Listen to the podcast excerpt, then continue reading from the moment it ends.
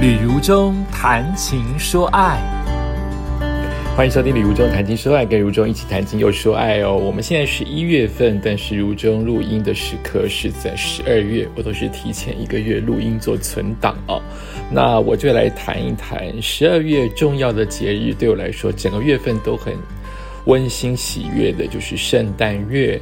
呃，到底是十二月二十四号要庆祝，还是十二月二十五号要庆祝呢？国外应该是十二月二十四号，对不对？但是在台湾十一月就准备板桥有所谓的呃圣诞的节庆跟市集，而且已经变成全台湾的大事情了。听说板桥一直都很塞，然后也越办越盛大，包括还有演唱会。如中也主持过第一届啊，在还没有这么夯的时候，当时也是。万人空巷，超多人的。哎，当时还发生一件很糗的事情，那那就是当时的总统要出来跟大家挥手致意，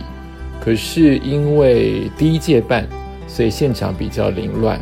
因此，那我其实是以前不不管我有没有知名度了，我其实办跨年或者是办这种倒数，我很有经验了，可是我还是难免会出错。也就是说，我可以撑那个时间，但你要告诉我精准的时间。好比撑五分钟，撑十分钟，那对于歌手没来或是来宾没到，都是很很激动、很平常要去做的应变。可那一次，我却听信了一个，呃，到现在我还不知道他是谁，因为我一直看到他出现在后台，在告诉我们谁要上，谁要没上，所以我认为他是一个主要的工作人员。而我当时并没有确定，呃，这一位主要的工作人员是不是 leader，是不是只能听他的，不然会乱。有一百人告诉你说现在总统来了，你到底要听哪一个？所以我误认为他是最重要的人，也许他真的是，但现在不可考了，因为当时太乱了。那个时候就一直听到说啊，总统要来了，所以请你要撑到总统来的时候跟大家来挥手致意。所以我们当然是听话呀，一个活动要完成，本来就是环环相扣的。所以我就听话，哎，结果在众人使眼色之下，就感觉他要快来了。但你知道这种快来的讯息，即使在这么短的距离，呃，新北市政府离到那个会场大概走路过去要三到五分钟，也就是说，他也许在新北市政府的那个拉比正在参观，但也许会被别人做拍照、记者做访问。所以可能耽误走过去，真的很近哦。走过去，其实一分钟的距离都可能被拖成十分钟。所以我们得到信息说，总统要来了，总统要来了，总统要来了。可这个要来了，对于我们主持人的定义，跟对于一般工作人员，跟一般对于民众观众的定义是不一样的。我们觉得要来的意思就是啊，他要上台了。应该就是十秒到三十秒之间的事情，可是对于工作人员说，要来了可能是半小时到十分钟之间的事情。可是如果你在观众席等待看，所谓的要来了，应该是五秒之内，因为你等越久，那个现场越空。有经验的人、有经验的观众，或是没有经验的主持人撑不了场的话，你很容易让别人看破，知道这段是空的。然后我就在那一位我自认为他是 leader，但现在为止都不知道是不是 leader 的情况之下的一位女士告诉我说：“总统来了，现在说。”我得到很清楚的指令，现在说，所以我就说了：“让我们欢迎总统出场。”没有出来，而且这个没有出来，等了，因为我在台上那个一秒等于一分钟。我觉得真实的情况是等了三到五分钟，现场可能感觉到，如果我主持的很好的话，可能没有人感觉到，但我觉得那场应该大家都感觉到，因为我一直在呼喊欢迎啊，就是撑一下就欢迎总统出来，撑一下就欢迎总统出来，因为这个女士她大概每隔一分钟就给我一个眼色说现在出来，每隔一分钟给我眼色现在出来，但没有一次出来。我已经不知道该不该相信他，以及该听谁了。当你用麦克风说出去“欢迎总统”，总统没出来，你就开始会怀疑，到底哪一侧才是正确的。如果这个人可以扛起责任，明确的告诉我说 “sorry”，再等五秒；“sorry”，再等两分钟；“sorry”，再等二十分钟，我都可以接受。但这个人不见了。所以就变成我得扛这个责任，因此我就在现场，大概我觉得应该是三到五分钟，但可能现场的感觉像三小时到五小时这么长。我一直在称话，以及一直在讲总统现在可能的状况是怎么样。最后他终于出来了，呃，我给自己的肯定是我撑完了，以及呃，我后面没有没有荒腔走板。很多人因为现在的错误，后面可能会荒腔走板，会乱了阵脚。我没有，因为我没有空。第一次还是第一届办那样子的大型的板桥台北市政府前面的跨呃圣诞节，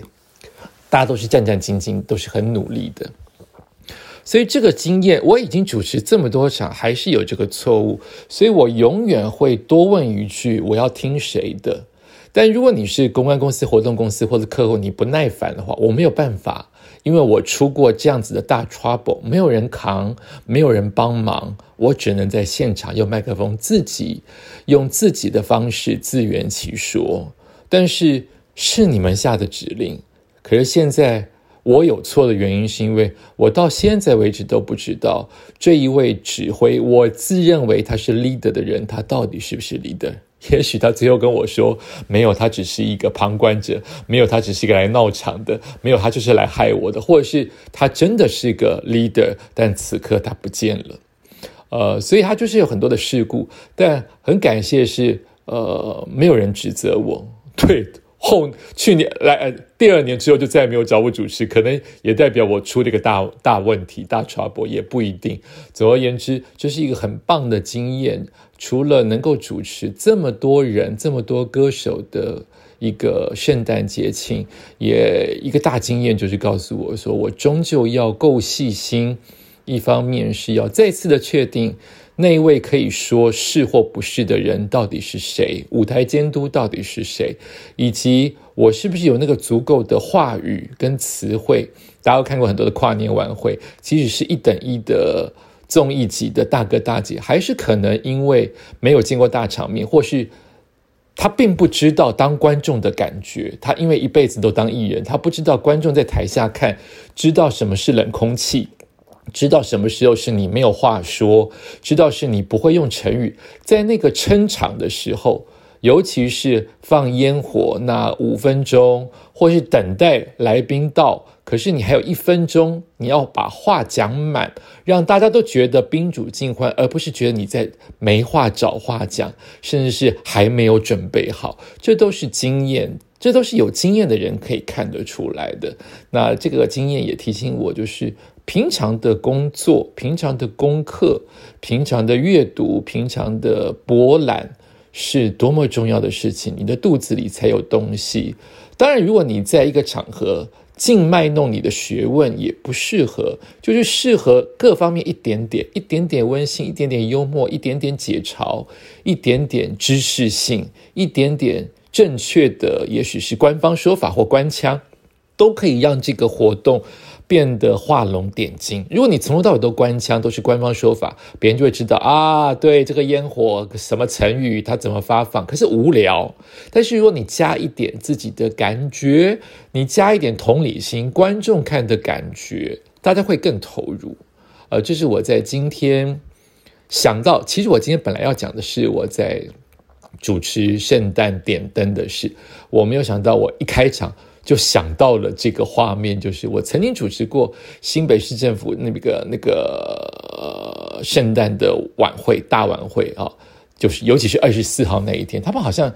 现在都是每一个礼拜十二月的时候，好像每一个礼拜都有一场大的。那当时好像是第一届办，所以是只有二十四号那一场，就学到了很多。那我还记得当天的女主持人是呃张佩珊，那。她是一个非常让人安心的女主持人，也就是有她，我的心也定下来，因为我知道她是一个做功课的女艺人，她是一个用功的人，她是个不会，